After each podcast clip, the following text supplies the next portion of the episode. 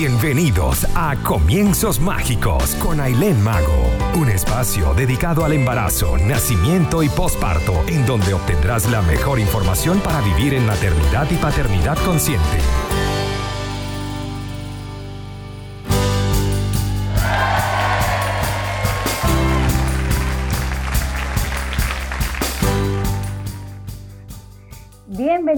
Feliz tarde a todos los que nos están conectados desde ahora a través de Conectados Contigo Radio, credibilidad, cercanía y entretenimiento.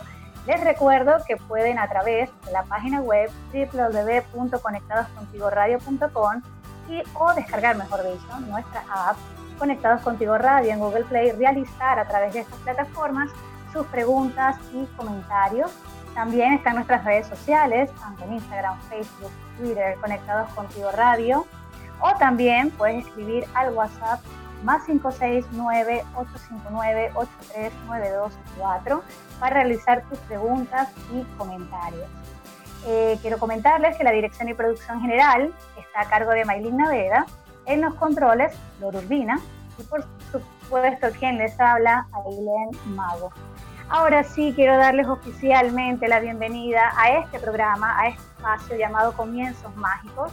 Estamos muy felices y agradecidos de poder compartir con ustedes este nuevo espacio radial dedicado a la maternidad, a la paternidad consciente, preparada y amorosa, en donde vamos a abordar espacios a nivel de salud, específicamente en el área de maternidad, salud infantil, psicológica y de crianza, en estos tiempos que resultan muy retadores y por supuesto, como la invitación es hacerlo lo mejor que podemos, aquí encontrarás en este espacio toda la información y las herramientas para acompañarlas en el camino de la gestación y todo lo que implica la maternidad. Para quienes nos siguen recientemente o están acompañando desde ahora, quiero compartirles que soy educadora perinatal, asesora de lactancia materna, DULA, que significa acompañante de nacimiento, mamá de tres hermosos hijos y directora del programa eh, de educación prenatal y postnatal Comienzos Mágicos, que llevo a cabo desde hace 11 años, entregando a futuros padres nuestros talleres eh, teóricos sobre la preparación a embarazo, nacimiento, lactancia, entre otros temas, y por supuesto nuestras prácticas de yoga prenatal.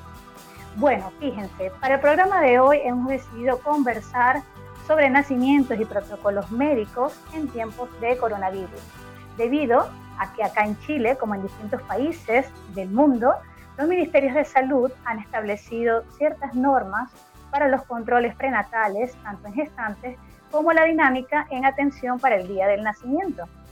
Por ello, quiero comenzar el programa explicándoles un poco sobre los roles de la matrona acá en Chile y también en otros países, el rol del obstetra, y cómo pueden entrar en contexto, explicando cada uno de estos roles, estas nuevas medidas entonces, ¿no? Porque, pues, yo que trabajo con embarazadas, mis embarazadas me han manifestado por estar bastante preocupadas a través de las redes sociales por estos nuevos cambios que se han realizado y ha generado un poquito de angustias y esa es la idea, generar este espacio para eh, calmarlos y explicarlos en detalle, ¿no? Bueno, partamos por algo. En Venezuela, por ejemplo, no existe la figura de la matrona solo existe la figura del obstetra como único responsable del manejo del embarazo y del nacimiento. Por ello, quienes emigramos a otros países, puede ser un poquito desconocido lo que es el rol de la matrona y sus alcances, generando por supuesto a veces un poco de escepticismo sobre esa labor, ¿no? Entonces, bueno, vamos a partir por explicarles que la matrona, pues acá en Chile, tiene una preparación eh, académica universitaria de cinco años en el área de la salud, ellas son las responsables de brindar a las mujeres gestantes controles prenatales, cuidados asesoramientos necesarios durante el embarazo, parto y puerperio, e incluso de dirigir nacimientos bajo su responsabilidad y de proporcionar cuidados al recién nacido y al lactante. Es decir, a nivel de hospitales, no de clínicas privadas estamos hablando, sino de hospitales, solamente te va a ver la matrona, ella puede hacerte controles obstétricos, atender el parto, chequearte y recetarte medicamentos en el posparto y todo eso. Nunca ves la figura del obstetra y eso es una de las cosas que más ah, nos puede como parecer extraño cuando emigramos a otros países, que no vemos la figura del obstetra, que en Venezuela es como la principal figura. ¿no? Esta matrona a nivel de hospital solo te va a derivar al especialista, es decir, al obstetra, en caso de que presentes un embarazo de alto riesgo. Ahora bien, a nivel de clínicas privadas es un poco diferente. En este nivel, en este contexto, el obstetra es el que realiza todos los controles prenatales y él trabaja en equipo con una o dos matronas, quienes con ellas te vas a ver entonces solo dos consultas o a veces hasta tres antes de dar a luz. Una de ellas se realiza en promedio en la semana 35 y otra alrededor de la semana 38. Con ella entonces, viéndola nada más esas dos o tres veces, es que vas a discutir lo que es el plan de parto, aclarar algunas dudas, ella te va a orientar un poco a qué vas a sentir el día del parto, cuándo debes dirigirte al centro de salud y eh, te va a argumentar ese tipo de, o te va a otorgar ese tipo de información. Luego, el día que inicias parto, llamas a la matrona, esto repito a nivel privado, y es ella quien se va a presentar en la clínica, va a tener la potestad de realizar actos, monitoreos a tu bebé, eh, va a determinar si es necesario romper fuente, colocarte algún medicamento, ya sea anestesia o cualquier otro. Eh, y cuando ya el proceso del parto está bastante avanzado, es cuando llama al obstetra para que venga a recibir al bebé. Así que ese es el rol que tenemos eh, de la matrona, pues acá en Chile como también en España y otros países.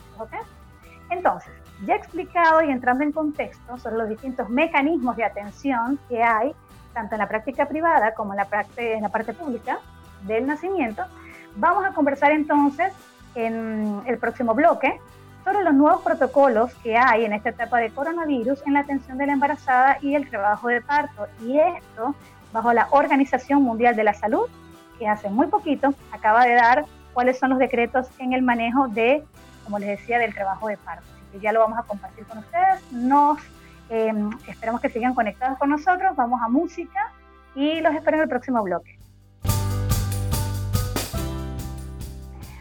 Bienvenidos entonces nuevamente a este espacio Comienzos Mágicos. Recuerden que pueden dejar sus comentarios o preguntas a través de nuestra app Conectados Contigo, descargado por Google Play, vía WhatsApp al más 569 859 83924 o a través de nuestras redes sociales, arroba comienzos mágicos, tanto en Instagram como en Facebook. Bueno, continuando la conversación del bloque anterior, eh, le comentábamos que ya entrando en contexto de lo que es la figura de la matrona en la parte pública y privada y la del obstetra, vamos a entrar entonces ahora en cuáles son los protocolos que se instauraron acá en Chile primero, ¿no? Porque el Ministerio de Salud envió un correo a todos los centros de salud, tanto privados como públicos, sobre cuáles son los parámetros que van a regir de ahora en adelante, mientras que esté este sistema de cuarentena, eh, el, tema, el tema de la atención al nacimiento. ¿no? Entonces, fíjense, primero, eh, la noticia que recibieron nuestras embarazadas fueron que los controles prenatales quedaban suspendidos y los ecos también, hasta el día del parto o una emergencia que se les presente. Algunas matronas quedaron para brindar soporte a las embarazadas, pero conectándose con ellas a través de videollamadas eh, o mensajes para conversar sobre la duda que tenían y ellas les iban a indicar si era necesario o no dirigirse a la urgencia. Algunas clínicas también decidieron dejar los ecos Doppler, pero solamente ecos sin consulta.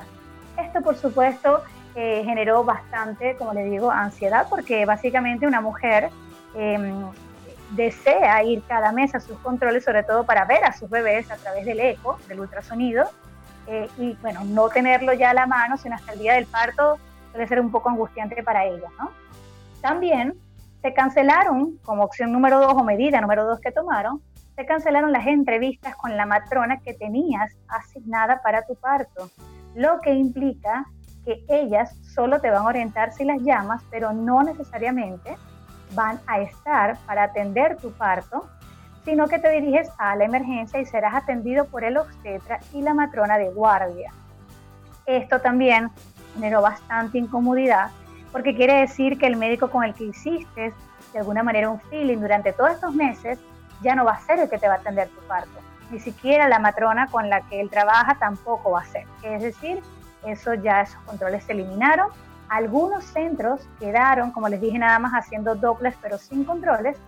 Y esto genera que, por supuesto, la mujer vaya a atenderse ese día sin una cara conocida eh, o referencia, ¿ok? sino con el que esté de guardia. Pero bueno, esos son los, los estatutos que dejó implementado el Ministerio de Salud. ¿no? Y por otra parte, que esto fue también otro choque para nuestras mamás, otro shock, es que solo se va a permitir como acompañante una sola persona. Escucharon bien, una sola persona. Desde el ingreso que hace la mujer en trabajo de parto hasta el día que te den de alta, es decir, que durante tu estancia en el centro de salud, ya sean dos días, cinco días, solo no pueden ingresar, mejor dicho, otro familiar o ninguna visita, solo la persona que está contigo desde el día que entraste o ingresaste a la clínica, ¿no? Lo que quiere decir que muchas mamás me han escrito, Ailén, mi mamá entonces no va a poder ver a su nieta. No, no la va a poder ver, ni siquiera siendo tu mamá. No pueden entrar, nada más que sea un solo acompañante, no se pueden intercambiar, es solo uno. Y bueno, mamá o en este caso a, la abuela conocerá a su, a su nieta pues ya cuando esté de alta en su casa. La intención de esta medida, por supuesto, es evitar el cúmulo de gente en los centros de salud, ¿verdad? Y que se reproduzca de alguna manera este virus y sea más difícil de controlar a nivel del sistema de salud y sobre todo no colapsarlos, que es la idea como principal de todo esto, ¿no? Ahora sí, vamos a conversar también entonces sobre, bueno, cuáles son, como les decía, la información actualizada de la OMS. Esto está fresco, señores. Esto lo acaban de publicar hace tres días, es decir, el 23 de marzo, en la web de la Organización Mundial de la Salud. A mí me encanta aclarar qué es la Organización Mundial de la Salud, porque decirlo puede sonar sencillo, pero quiero que se entiendan que estas medidas no son decretadas eh, por comienzos mágicos, no son decretadas por un médico especialista, no son decretadas por un médico que tiene, no sé, 20 años de graduado. Las, las personas que encabezan la Organización Mundial de la Salud son los máximos entes a nivel mundial. Son grandes especialistas que estudian procesos, que los llevan a un consenso y dicen estos son los parámetros o las reglas que se deben de seguir en todas partes del mundo, ¿ok? Entonces ellos hicieron su pronunciamiento sobre esta situación del coronavirus y el embarazo. Entonces, una de las preguntas que respondió la OMS es, presten atención acá, ¿puede transmitirse el COVID-19 de la madre al bebé durante la gestación o tras el parto? Una pregunta muy frecuente. Su respuesta fue todavía no sabemos si una mujer embarazada puede transmitir el virus a su bebé durante el embarazo o el parto, pero por ahora no se ha detectado el virus en muestras de líquido amniótico o de leche materna. El segundo, la segunda pregunta que respondió la OMS era, al momento del nacimiento de mi hijo, ¿debo de tener entonces alguna atención especial por parte del equipo de salud? La respuesta de ellos fue que todas las mujeres embarazadas, incluso cuando se sospeche o se haya confirmado que tiene el COVID-19, tiene derecho a recibir atención de alta calidad antes, durante y después del parto. Esto incluye atención de salud prenatal, neonatal, postnatal y mental para la madre y el bebé. Es decir, el centro de salud debe otorgar una experiencia de parto segura y positiva. Esto implica ser tratada con respeto y dignidad, estar acompañada por una persona de su elección durante el trabajo de parto, siempre y cuando este acompañante no sea positivo de COVID-19, cabe destacar. Comunicación clara del personal del servicio de maternidad, estrategias adecuadas de alivio del dolor y movilidad en el trabajo de parto de ser posible y elección de postura del parto. Es decir, señores, el hecho de que una mujer sea um, positivo para COVID-19 o no, no necesariamente tiene que eh, ser un trabajo de parto limitado en una camilla acostada sin libre movimiento. Así que muy pendientes con esto porque la OMS está recomendando estos protocolos en la atención del parto. Vámonos con nueva música, con más música y al siguiente bloque seguimos compartiendo entonces las recomendaciones de la OMS sobre el coronavirus y el nacimiento. Así que ya volvemos. Bienvenidos nuevamente a Conectados Contigo Radio y este espacio Comienzos Mágicos, donde estamos hablando, les recuerdo, eh, sobre el nacimiento y el manejo del trabajo de parto en tiempos de coronavirus, bueno, de cuarentena también. Recuerden que pueden dejar sus comentarios a través de nuestra app Conectados Contigo Radio, descargado por Google Play, vía WhatsApp al más 569-859-83924 o en nuestras redes sociales arroba comienzos mágicos, tanto en Instagram como en Facebook. Y quiero aprovechar de agradecer a Fabiola Naranjo, que nos está, eh, conectando con nosotros, está feliz como mamá primeriza de escuchar esta información. Caridad López también, que nos está escribiendo actualmente. El programa sí va a ser eh, editado para guardarse en distintas plataformas como YouTube, Spotify, así que espérenlo porque de verdad que es una información que necesitan eh, tener. De Yanira Miranda también, feliz de escucharnos por acá, así que bueno, gracias a todos los que se están conectando. Seguimos entonces con la tercera recomendación que hace la Organización Mundial de la Salud, recuerden máximo ente a nivel mundial con respecto a temas de salud, sobre la atención del nacimiento. La tercera respuesta que nos dejó la Organización Mundial de la Salud a la pregunta es la siguiente, esta pregunta, presten atención acá. ¿Se debe optar por cesárea en caso de, ser, de que se sospeche o se haya confirmado la presencia de COVID-19? La respuesta, fue, señores, fue contundente, fue no. En muchos países están aumentando en este momento la tasa de cesáreas como, como una eh, excusa para incrementar el uso de ellas. Y no, para nada, si lo tienes positivo o si tienes sospechas, no es, repito, una causa absoluta para hacer cesárea. El consejo de la OMS dijo que las cesáreas se deben de llevar a cabo únicamente cuando estén médicamente justificadas. El tipo de parto debe de determinarse de modo personalizado y debe de, en conjunto con las preferencias de la madre y las indicaciones obstétricas, eh, llevar a un acuerdo si va a ser parto o va a ser cesárea. Se está investigando las consecuencias actualmente de la infección del COVID-19 en las mujeres embarazadas. Disponemos de datos limitados aún, pero no hay pruebas de que corran mayor riesgo de enfermedad grave que la población en general. ¿eh? Ahora, hemos preparado una serie de tips espero que estén mucho más conectadas con esta información porque va a ser excelente.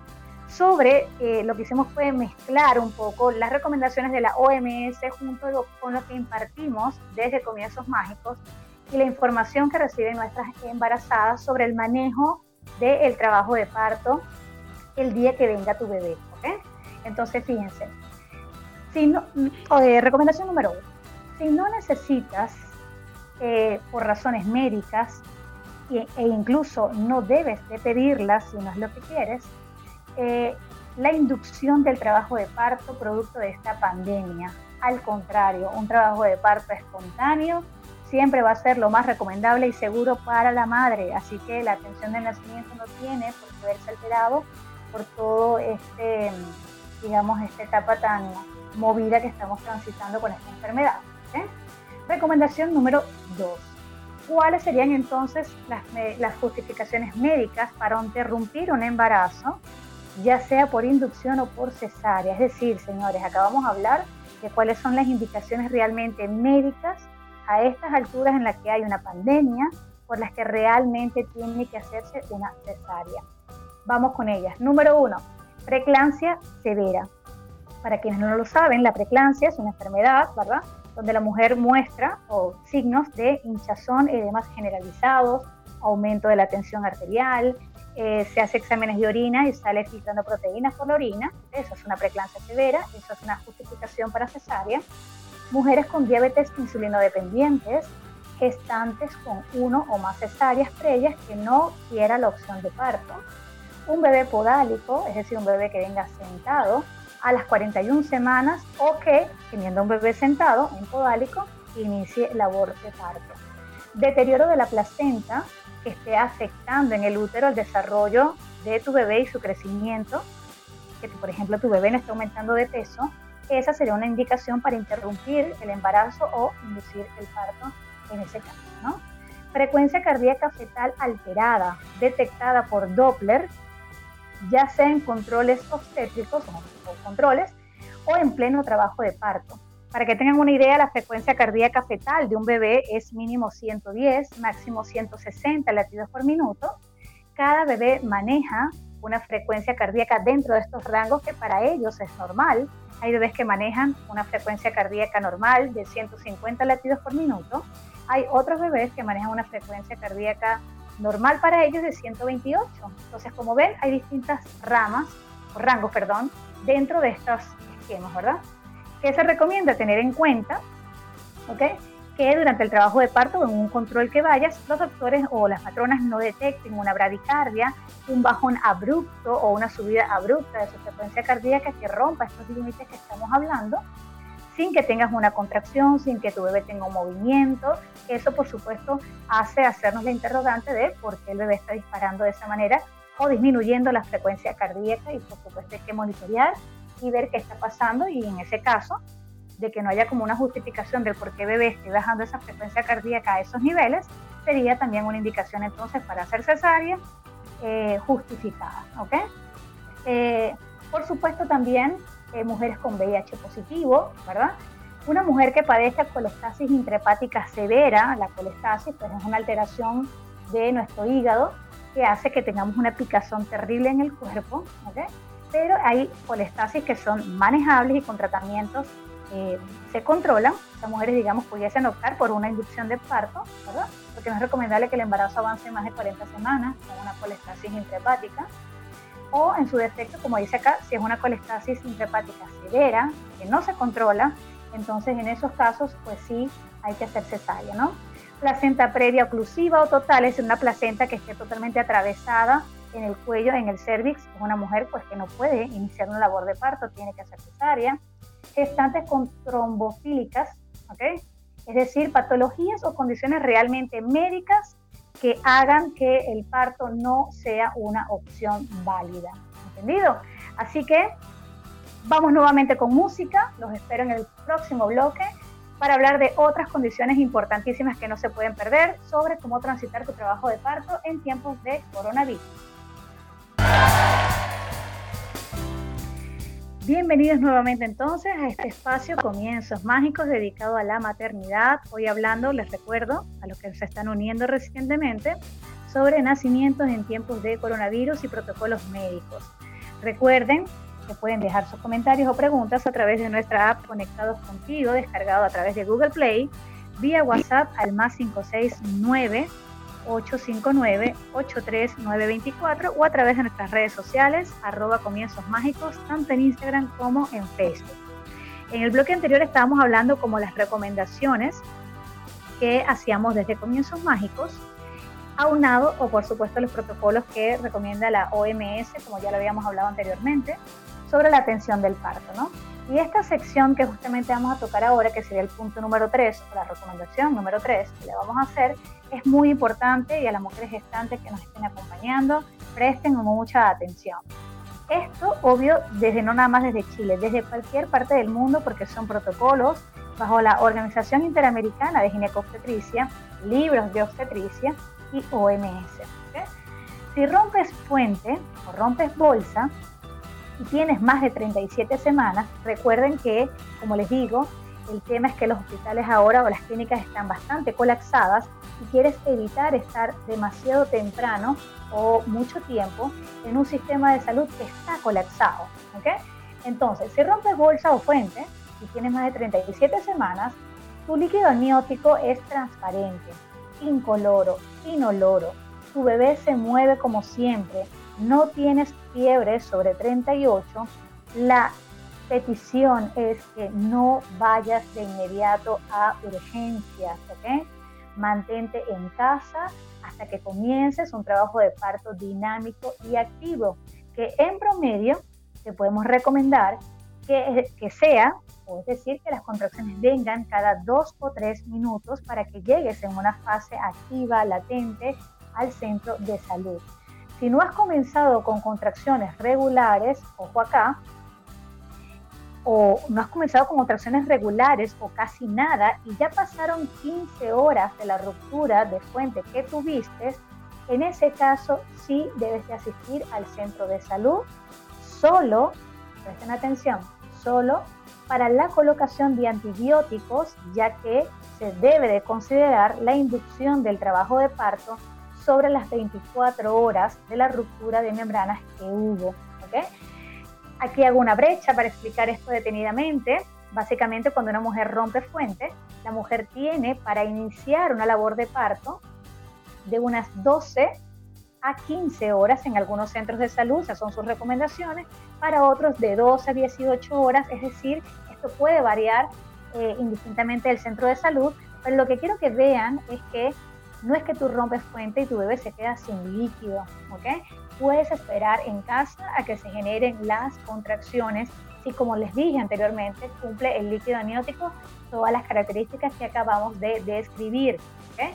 Y como les dije, solo en el caso de que hayan pasado unas 12 o 15 horas sin tener contracciones continuas, es que debes de dirigirte al centro de salud para, como les comentaba, colocarse el antibiótico y considerar entonces una posible inducción del trabajo de parto. Por ende, como siempre le digo a mis mamás, rompe fuente a la una de la madrugada, por ejemplo, nada de correr.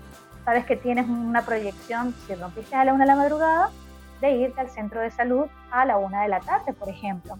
Y así damos chance de que si el líquido amniótico está bien y todo está bien, arranques o inicies una labor de parto mucho más espontánea, que como les dije anteriormente también es mucho mejor y saludable para ustedes.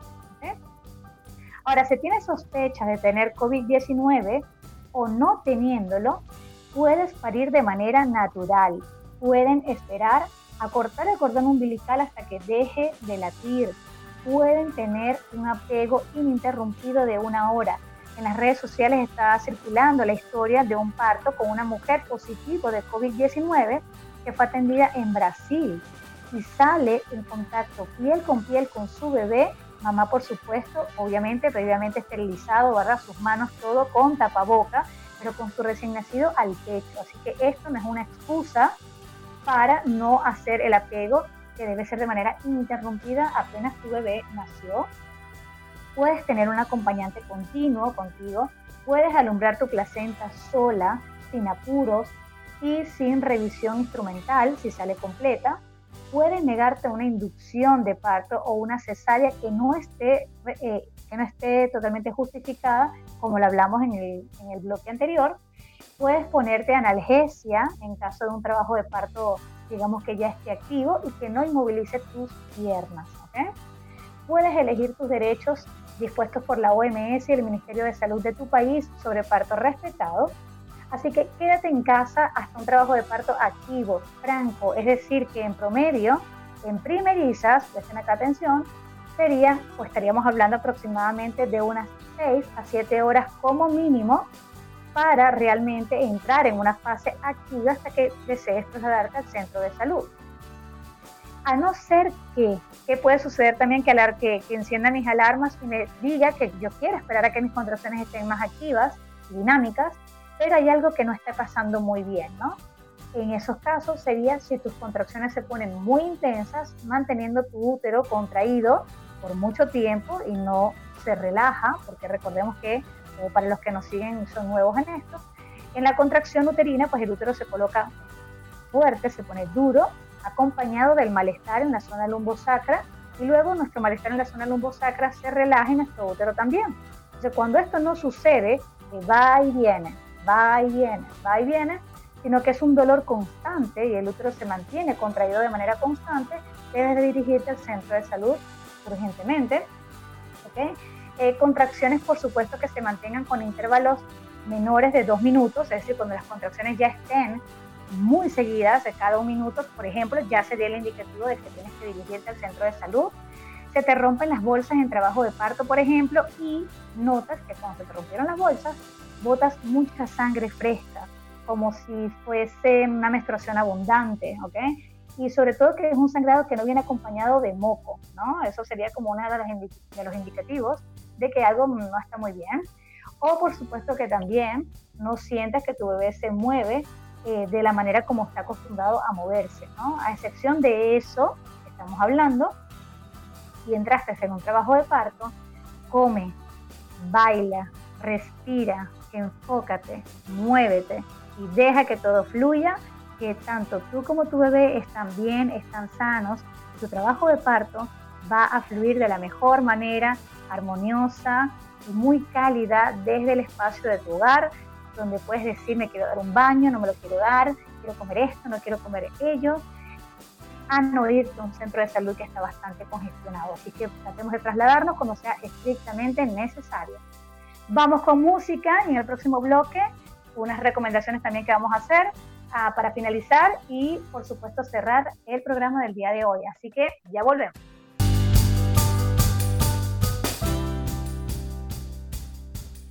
Bienvenidos a este último bloque de su programa Comienzos Mágicos. Eh, recuerden entonces que pueden dejar sus comentarios o preguntas a través de nuestra app, descargarla por Google Play. Es bastante interactiva esta plataforma, aprovechenla.